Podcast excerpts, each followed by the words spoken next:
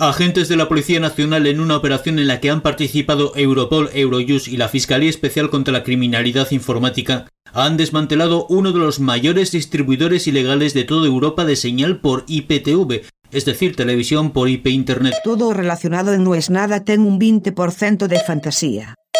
Non aceptamos queixas.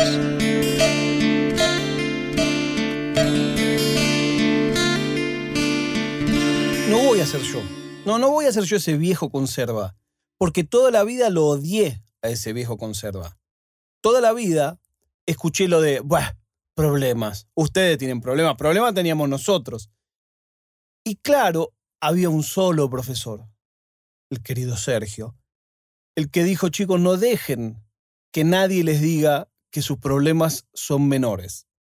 Ustedes en lo único que son menores es en edad. Pero como vos vivís el problema a los 16 o a los 17 o a los 18, no difiere de cómo vive ese problema un adulto. Lo que para vos es importante, no importa qué tan importante es para el otro.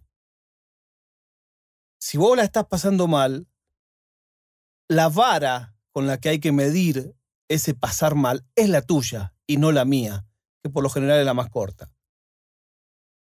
De todos modos, pese a que no voy a hacer ese, sí tengo que decir que envidio mucho a quienes están hoy descubriendo la contracultura.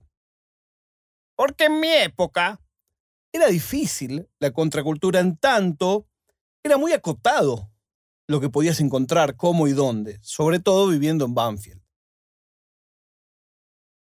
Estoy hablando de algo en particular, pero le estoy dando vueltas y vueltas y vueltas porque hace mucho que me debato entre tocar este tema o no. Básicamente porque toca muy de cerca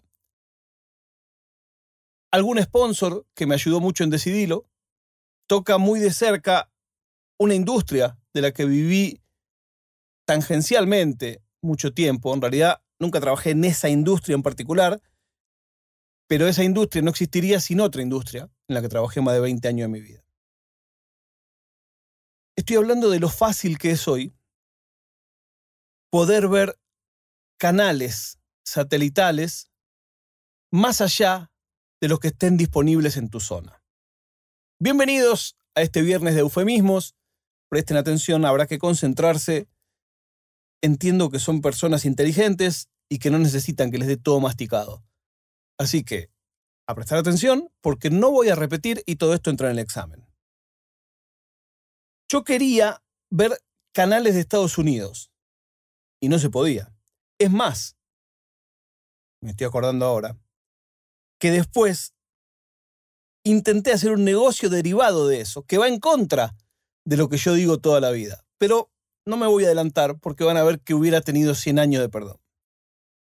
Hay un foro en el que yo participo que muestra las cosas ilógicas de la industria audiovisual y de la industria del software y lo remata siempre con el mismo meme. This is why I pirate. Esto es el motivo por el que pirateo. Y yo creo mucho en eso. Si yo hubiera podido comprar esos canales en mi televisión satelital en el año 2001, lo hubiera hecho. Pero nadie te vendía esos canales. Entonces, bueno, entonces no hubo más opción. Creo que fue lo más cerca que estuve a sentirme un criminal. Un amigo mío tenía una tarjeta que era mágica. Con esta tarjeta,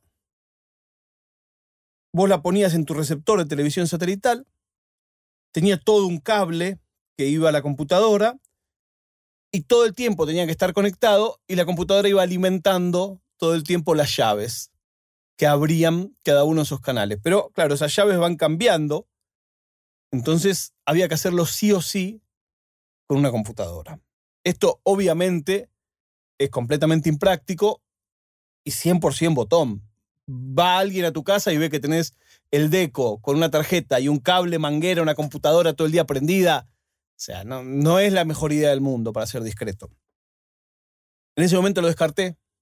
Claro, también en esa época había una tarjeta con un culote de silicona, con unos componentes con la que podías hablar por teléfono, en teléfono público, simplemente reseteando esa tarjeta todas las veces que quisieras. Es una locura, lo tenía este mismo amigo. Esa alguna vez me la prestaron, pero claro, con esa también había que tener mucha carpa. ¿Cómo explicabas a alguien que te tocara el hombro que tenías una tarjeta de la que salían un montón de componentes electrónicos con un bloque de silicona? Ojalá alguien te creyera que simplemente lo que estabas haciendo era un experimento de freaking.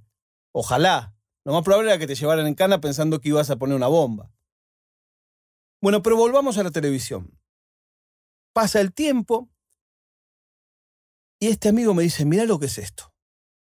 Y me muestra una tarjeta blanca de los dos lados, la pone en el deco, y si la oferta del plan más caro te daba 190 canales, esto te daba 2000. Por supuesto, todo el fútbol, por supuesto, todos los canales para adultos, pero lo que a mí más me interesaba de todo, ABC, NBC y todos los pay-per-view gringos, que en esa época, época de oro del boxeo y de la WWF, que ya era WWE, yo me veía los WrestleMania, los Battle Royale, en directo, evento de 25, 30 dólares. Claro, me mostró eso y era como darle caramelos a un chico. Digo, pará, decime ya cómo consigo esto. No, no, no se puede, es un quilombo. No, no, no, me tenés que decir ya cómo consigo esto, chabón. Yo quiero esto porque lo quiero para trabajar. No, ¿qué para trabajar? Sí, de verdad, porque yo me sirve estar informado. Me quería afanar chistes, básicamente. Me sirve estar informado de lo que pasa en la televisión de Estados Unidos. No, mirá, no se puede, sí, no se puede, no se puede. Tanto le rompí las bolas durante un mes y un día me dice, bueno, mira, llama a este tipo, decile que sos amigo de un amigo mío, no le digas que sos amigo mío, y a mí él me conoce de esta manera. ¡Wow! Yo dije, ¿cómo exagera este tipo? Bueno, llamo. Sí, ¿qué tal? Sí, mira, yo te hablo porque necesito el desbloqueador de todo lo que se puede. Yo soy amigo del amigo de tal. Silencio. Digo, ¿me puedes dar un poco más de información? 250 dólares, eran 250 pesos, 250 dólares, me tenés que avisar de un día antes. Wow. Yo en esa época trabajaba en la tele. Digo, bueno, la quiero, la quiero, no me importa, la quiero. Ah, y no tiene garantía. ¿Cómo no tiene garantía? No, te la llevas, si no anda, sí, pero si a los dos días deja de andar, yo no tengo nada que ver. Digo, pero ¿y esto pasó? No, hace dos años que anda esta, pero te lo aviso de antemano porque no quiero problema. Bueno, bueno, me interesa. No le terminé de decir mi interés y me dijo, un bar, me dio la esquina y la hora. Ahí en colegiales. Tal lado, tal hora. Chau, no habló más. Plum, me cortó el teléfono. insisto, no había foto, no había WhatsApp, no había un carajo. Voy al lugar con mis 250 manguitos en el bolsillo.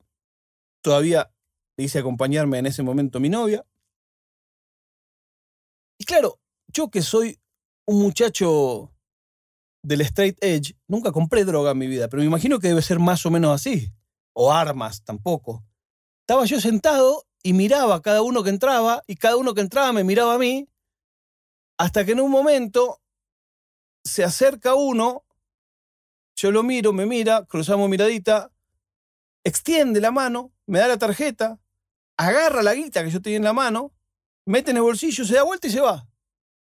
Ni hola ni chau. Y a mí me agarró toda una cosa que digo, ¿qué va a pensar el chabón este del bar? Claro, después, tiempo después dije, esto lo deben hacer todos los días del mundo acá en el bar. Y andás a ver qué otras cosas consiguen y qué otras cosas venden y por qué eligieron este bar. Así fue que la tuve un año y medio más o menos. Y en un momento intenté, que nunca le conté cómo era, le dije a Petinato que yo podía conseguir cassettes de Conan O'Brien, que me los traían una vez por semana, una zafata, amiga mía, que tenía una productora de televisión, su novio, y que ellos nos lo podían grabar y traerlo. Y que yo se los podía pasar a él, yo le cobraba lo que me cobraban a mí. Por supuesto, 100% mentira. Yo grababa VHS de Conan O'Brien. Y ahí pensé, yo debería dárselo como pares. Pero número uno, no somos pares, porque yo en esa época no era conductor y él sí. Número dos, no es mi amigo. Número tres, siempre te gastaba, Petinato. Entonces dije, ¿para qué lo va a usar este? Para afanar chistes. Bueno, entonces que pague. Le pasé un presupuesto, no me acuerdo ni cuánto era. Me llamó alguna vez de nuevo para preguntarme una cosa a la computadora y quedó en nada. Nunca logré que me compre las grabaciones de Conan O'Brien, pero para mí era una buena manera de subvencionar esa tarjeta loca que funcionó durante un año y medio más o menos. Y después ya no hubo caso, lo volví a llamar un par de veces y ya no atendió más el teléfono, me dijo, no, no hay más, no sé qué, chao, no me llames más. Pero también era curioso, cada vez que se cortaba el servicio, que había que correr de cambiar la tarjeta, por las dudas, para que cuando volviera no te la quemara. Siempre mi, mi miedo era el mismo, era si yo no estaba en mi casa y estaba mi novia, el tipo no puede tocar el aparato, le decía yo. No, pero si vienen y se corta, si se corta, te vas a un bar. No puedes ver la tele acá si se corta. No podés llamar. Porque a todo esto la gracia era que vos pagabas el abono mínimo para no levantar la perdiz y para no tener quilombo. Bueno, todo eso así no funciona más. Hay gente que hace cosas y a cuenta de eso viene mi, mi celo.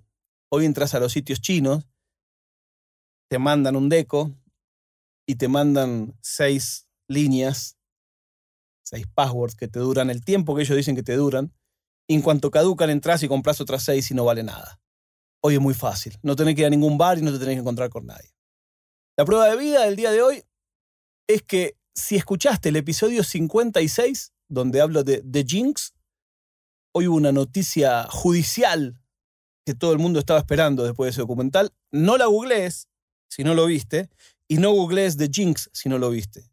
Andá y miralo y después lees la noticia. The Jinx se escribe T-H-E espacio J y latina N-X. The Jinx, que es como el Mufa o el Gafe. Te lo súper recomiendo, es un documental por episodios. Seguramente si escuchaste este podcast hace mucho, quizás lo viste, me hiciste caso. Si no me hiciste caso, hoy mismo buscate la vida y mirate The Jinx, que vale la pena. Ahora sí, nos encontramos el día lunes. Gracias a toda la gente que está comprando remeras, que está comprando calcos. Mucha remera de no es nada se vende. La verdad que estoy muy contento. Yo monté la tienda como una manera de aceptar la colaboración que muchos querían hacer. Che, quiero aportar a podcast, ¿cómo hago? Yo no quería saber nada de donaciones. Y un día dije, pará, ¿por qué no hacemos una cosa? Hacemos una tienda, entonces el que quiere apoyar, por un lado apoya, pero por otro lado te llevas algo, no es a cambio de nada. Y lo que más me gusta de todo es pensar que hay alguien por el mundo con una remera que dice no es nada. Ya por lo menos tres países distintos han sido enviadas. Hay tienda para Argentina y tienda para el resto del mundo. Todo eso en firita.com. Ahora sí, nos encontramos el lunes cuando les diga no es nada.